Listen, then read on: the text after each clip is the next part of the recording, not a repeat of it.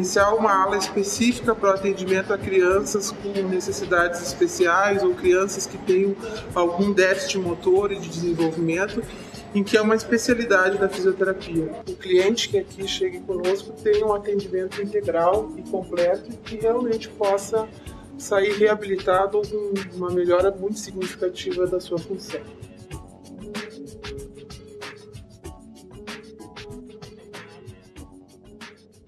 Instituto De Vita, clínica especializada em tratamentos de oncologia e hematologia. Instituto De Vita, tudo pela vida. Fone 54 3214 1700, Caxias do Sul. A Clínica Giovanardi é especialista no tratamento clínico cirúrgico de doenças do aparelho digestivo. Utiliza tecnologia de videolaparoscopia avançada e uma equipe multidisciplinar, oferecendo também acompanhamento psicológico e nutricional. Clínica Giovanardi 54 32 23 12 57. A Estetos, clínica de cirurgia plástica, estimula e promove uma autoimagem forte e positiva. Como equipe multidisciplinar experiente com tradição, proporciona a seus pacientes os mais modernos e eficazes tratamentos na área da medicina estética e cirurgia plástica. A Estetos, clínica de cirurgia plástica. Há 35 anos, o Alfa Laboratório constrói uma história de bons resultados ao seu lado, sempre cuidando de você e de quem você mais ama. Alfa Laboratório para a vida inteira. A Clínica Glenda Gobato oferece os mais variados tratamentos dermatológicos e de rejuvenescimento facial, com experiência e tecnologia de ponta. A clínica disponibiliza lasers de última geração, como CO2 fracionado e terapia fotodinâmica. Clínica Glenda Gobato, 3221 7747. Medical TV, a vida e a medicina. Tema de hoje: tumores no sistema nervoso central.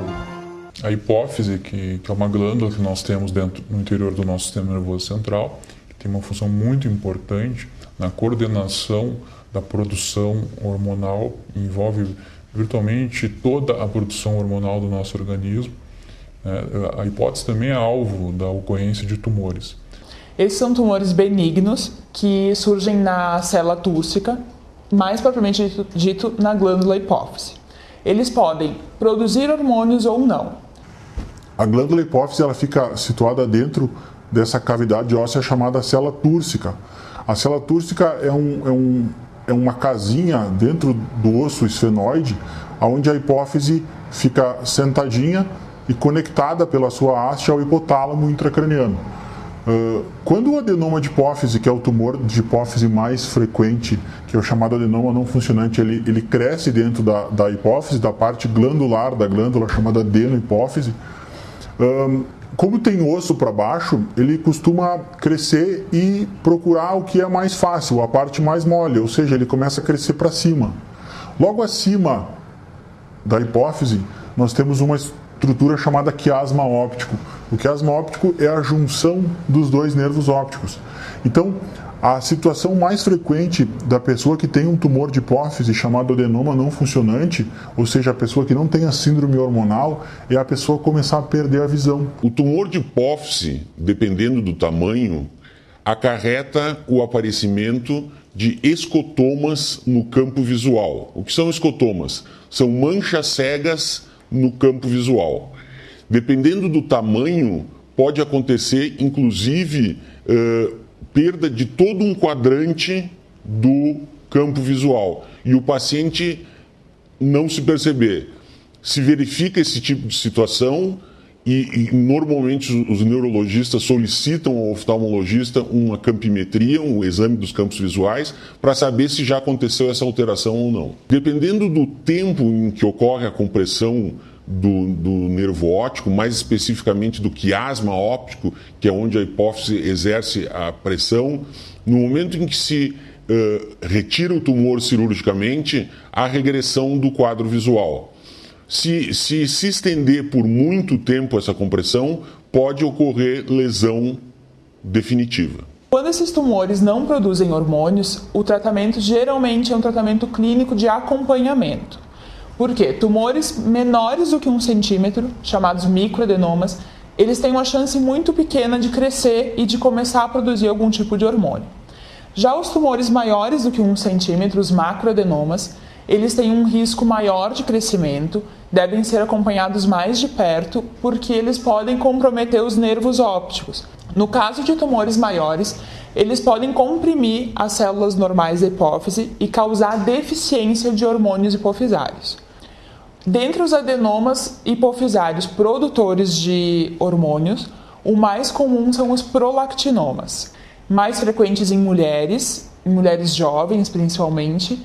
Eles causam sintomas como galactorreia, que é a saída de leite pelas mamas, alteração da menstruação, alteração da libido, da função sexual. Além dos prolactinomas, nós temos hormônios tumores produtores de hormônio do crescimento, que, se for detectado em crianças ou adolescentes, vai causar o gigantismo. E se for detectado em adultos, como nós não temos mais como crescer em altura, vai ter crescimento das extremidades. O crescimento das vísceras, o coração aumenta de tamanho, as partes moles, a língua aumenta de tamanho. Crescimento das mãos, das orelhas, do nariz, do queixo, afastamento dos dentes, o pé muda de. o número de sapato aumenta, a aliança já não serve mais Além disso, o paciente pode desenvolver diabetes, hipertensão. Isso eh, é devido a um tumor dentro da glândula que está uh, produzindo um excesso de hormônio muito acima do esperado para a faixa etária do paciente. Temos também adenomas de hipófise que produzem uh, o hormônio cortisol em excesso, excesso de corticoide. Nesses casos, também o tratamento é cirúrgico. A pessoa vai apresentar hipertensão, diabetes, a face fica redonda como uma lua cheia, acúmulo de gordura no abdômen, estrias largas e violáceas. No caso das cirurgias da hipófise, uh, se faz hoje uh, pela técnica transeptoesfenoidal, que é uma técnica endoscópica, onde a gente aborda a base do crânio pela fossa nasal, pelo nariz, e aí a gente consegue abordar a região da hipófise e, e remover o tumor com certa segurança, com detalhes técnicos bem peculiares da região e do problema que o paciente tem. Alguns desses tumores, quando descobertos já em quadros mais avançados, não se consegue obter a cura com a cirurgia, mas tem um controle muito bom da doença, ou com a cirurgia, às vezes complementando com medicação, mas reversão parcial ou total dos sintomas e um controle da doença. A cirurgia da região hipofisária ela é, ela é preferencialmente feita pelo nariz. Né? Então, atravessando a cavidade nasal, entrando dentro do seio esfenoidal, a gente tem acesso ao assoalho da célula túrcica. Isso envolve uma cirurgia bastante delicada, onde a gente uh, tem que, uh, normalmente eu faço com o auxílio do, do otorrinolaringologista. Há uns 10 anos aproximadamente, surgiu através da endoscopia do vídeo, uma técnica mais moderna de cirurgia, uma forma de se abordar o nariz sem incisão nenhuma na face da pessoa. Antigamente se cortava, se fazia uma incisão sublabial e se adentrava eh, mexendo, se, se trazendo traumatismos em toda a fossa nasal para se chegar à região da hipófise. Hoje em dia, a gente entra através da narina do paciente, que a gente chega através do seio esfenoidal, a gente consegue abrindo essa parede aqui, chegar na hipófise para o neurocirurgião poder operar o paciente. Inclusive, pela via endoscópica, a gente pode abordar os tumores e as lesões da fossa anterior, da região da hipófise, da região do clivos, via fossa nasal. A vantagem da cirurgia eh, eh, endoscópica dos tumores da hipófise é de não causar nenhum traumatismo na fossa nasal do paciente.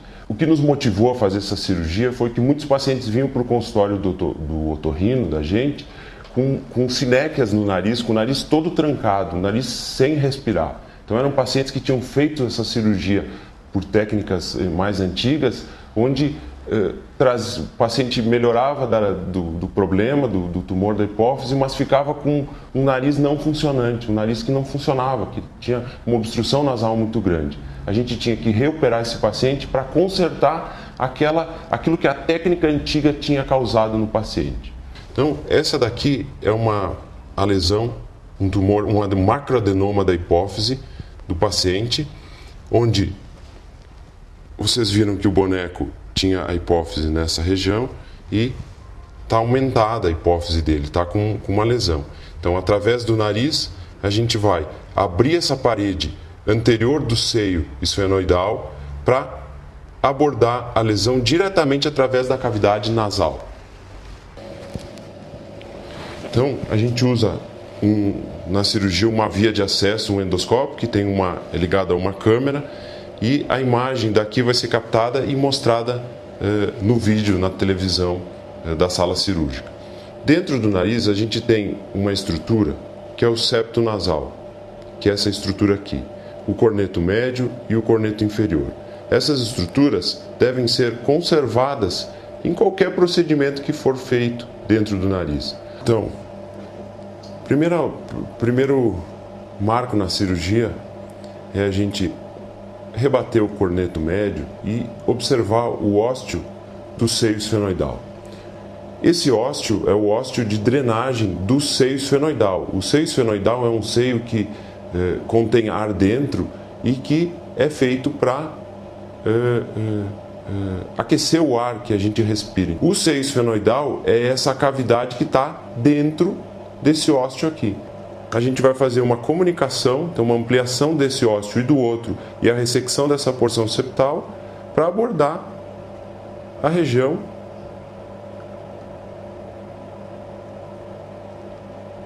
da célula túrcica, da parede do assoalho da célula, onde vai estar o tumor da hipófise que vai estar aqui dentro. E a partir daí, a gente abre a célula túrcica e a base do crânio e acessa a cavidade intracraniana, a célula túrcica e assim por diante, para conseguir remover o tumor. Essa região é delicadíssima, né? envolve abrir seio esfenoidal, envolve abrir assoalho da célula túrcica, envolve cirurgia nasal. Estamos perto das carótidas, estamos perto de estruturas anatômicas extremamente nobres e delicadas, por isso que se torna uma cirurgia tecnicamente difícil. O neurocirurgião faz a cirurgia e ao final da cirurgia a gente eh, eh repõe todas as estruturas do nariz para não ficar nenhuma obstrução nasal para o paciente, nenhum transtorno nasal para o paciente. Então o paciente se recupera mais rápido e o paciente tem uma respiração normal no pós-operatório, bem semelhante de como ele estava respirando antes. Até inclusive, como a gente está atravessando o nariz para fazer a cirurgia, para fazer a abordagem para o neurocirurgião, ocasionalmente o paciente, já, o paciente tem previamente algum desvio de septo, alguma coisa que já se corrige esse, esse desvio de septo. Medical TV, a vida e a medicina. Pronto atendimento psiquiátrico 24 horas para qualquer situação de natureza psiquiátrica em que existe risco, feito por médicos, enfermeiros, técnicos de enfermagem e seguranças, especializados em psiquiatria. Pronto atendimento psiquiátrico 24 horas. Um serviço da Clínica de Repouso 9917 8666. Laser Vision Serra, uma estrutura completa com tecnologia exclusiva exclusiva para cirurgia da córnea e refrativa. Conheça o que há de melhor em resolução dos problemas de visão com conforto e rapidez. Laser Vision Serra. Tecnologia que você vê. Fone 3028 8488. A Sul Diagnósticos tem como compromisso o conforto dos pacientes, a qualidade dos exames e a agilidade na entrega dos resultados. Realiza ecografias com Doppler colorido, punções e biópsias, densitometria óssea, raio-x e mamografia digitalizados e ressonância magnética em campo aberto. Sul Diagnósticos por imagem, ajudando teu médico a cuidar de ti. O Fátima Educação, através da faculdade da escola profissional, forma pessoas na área de gestão e saúde. Estude administração, enfermagem, nutrição, fonoaudiologia técnico em enfermagem ou técnico em radiologia. Fátima Educação, aprender dentro do ambiente de trabalho faz toda a diferença. O Conception é um dos melhores centros de reprodução humana do país. As taxas de gravidez estão dentro da média de sucesso das melhores clínicas do mundo. Os serviços oferecidos são reversão de vasectomia, disfunção erétil, inseminação artificial, fertilização in vitro, congelamento de sêmen ou óvulos, espermograma, entre outros. Conception Centro de Reprodução Humana. O que a gente faz tem a sua cara. 3214 4095 Medical TV, a vida e a medicina. Tema de hoje: tumores no sistema nervoso central. Normalmente a apresentação do tumor cerebral é de ser esporádico, de ser em alguém sem história familiar. A radiação uh, comum, como ondas eletromagnéticas, radiação de microondas, radiação do celular, que é uma polêmica muito grande, está uh, sendo muito estudada.